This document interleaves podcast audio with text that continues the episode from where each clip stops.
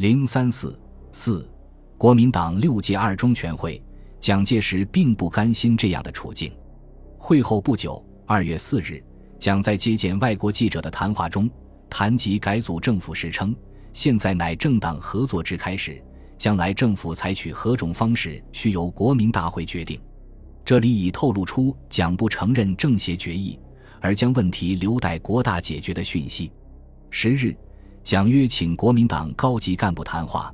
提出了对政协宪草决议案的十二点意见。他表示，此次政治协商会议中，宪草所决定之原则与总理遗教出入处颇多，于是前未能评阅条文，在协议决定以前，不及向本党代表贡献意见，以相商榷。协议既定之后，本党代表八人所同意者，党不能不为八位代表负责。虽有不同意之处，党亦只好为所派遣之代表负责也。然事实上，欲据此原则作为定案，则挚爱甚多，且绝不能拘束国民大会而使之通过，亦为甚明之理。这实际是将政协决议的通过推为国民党政协代表的个人行为。无异于否定政协决议的合法性。蒋在谈话中对政协宪草决议表示了全面的否定意见，认为不合党纲，不是国情，不足以服党内同志之心，亦不能保证国民大会代表之不反对。实际这是利用国民党内强硬派对政协的反对，而挑动他们出面公开反对。对宪草规定的国大形势及中央和地方政治，蒋军提出了反对意见。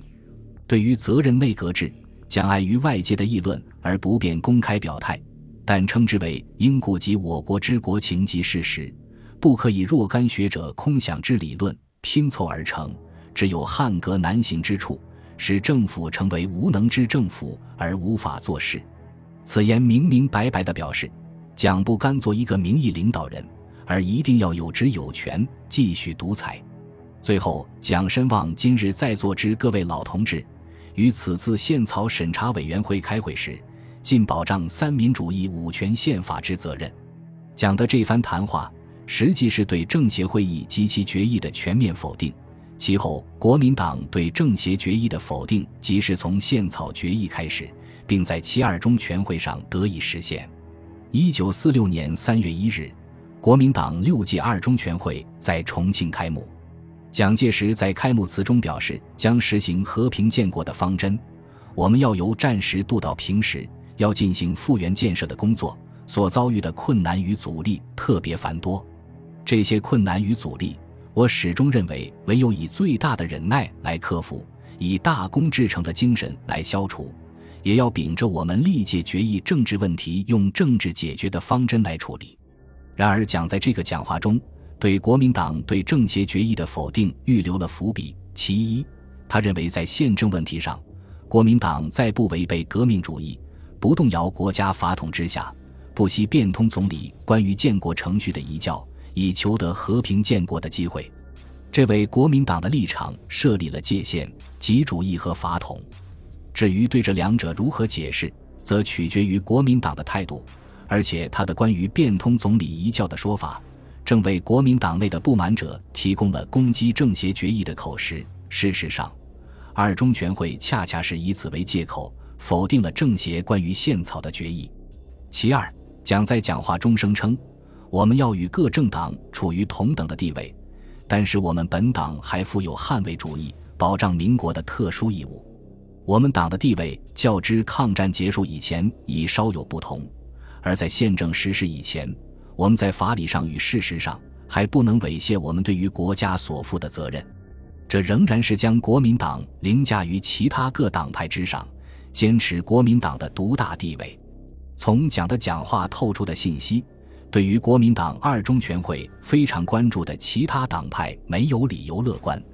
而在会议期间的纪念周演讲中，蒋一方面表示希望大家忍辱负重，认清环境。另一方面，又声称宪草协议违反了总理遗教，并鼓励自由发言，实际目的何在，一目了然。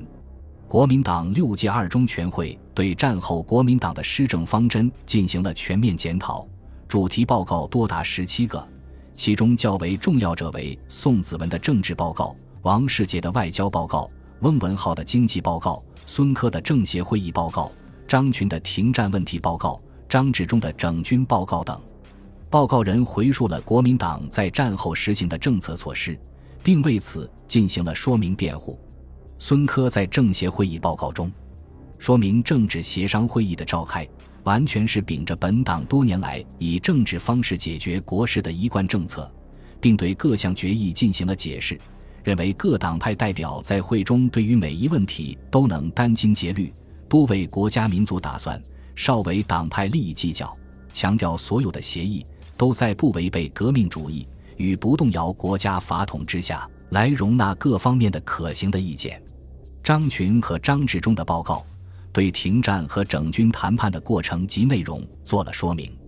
国民党六届二中全会对政治、经济、军事、外交问题进行了全面的讨论，尤其是围绕政协会议以及由此产生的对共关系问题、宪草修改问题，会议进行了激烈争论。强硬派在发言中一味指责中共，要求中共放弃割据之政权，放弃武力争权之野心，不应以种种问题束缚领袖，指责国民党政协代表让步过多。政协宪草修改原则为强硬派反对之焦点，他们坚持五权宪法不容虑于变更，应实行总统制，国大不应约束其权力。他们连带指责宋子文。王世杰对苏外交软弱，东北处置错误，宋子文的财政金融政策失当。此次会议争论的激烈程度，在国民党历次中央全会中是少有的。宋子文、王世杰、熊式辉等人成为众矢之的。宋子文答辩时，因气氛过于激烈，甚愤慨，起手发抖。主张对共缓和的孙科、张群、张治中等亦进口不言。以免成为攻击对象。为了适应会场气氛，孙科在报告中数次引用蒋介石的讲话为报告充门面，为各项报告中所仅见。张治中同样打出蒋介石的旗号，称整军问题关系国家之存亡，最高统帅部处理此项问题一定不致疏忽，请各位信仰最高统帅。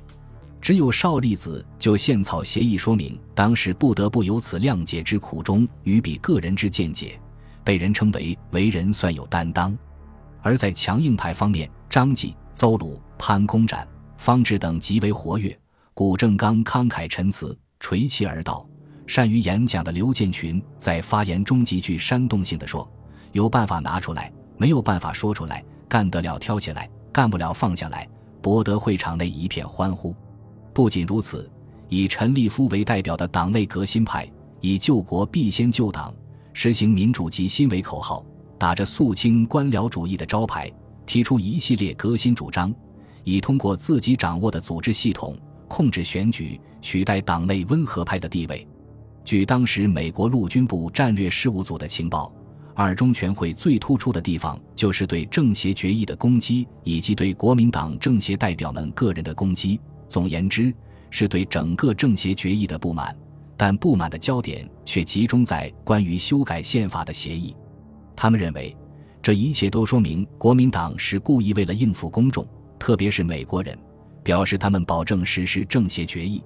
而他们实际活动的精神却丝毫不意味这一点。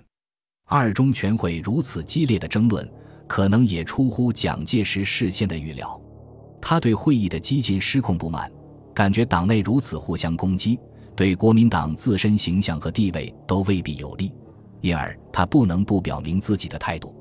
三月四日，蒋在纪念周演讲时告诫代表，不能图成感情，支持成见，各行其事，切不可做片面的观察，感情用事，凭幻想和主观来决定行动，以致破坏整个的政策和终极的目的。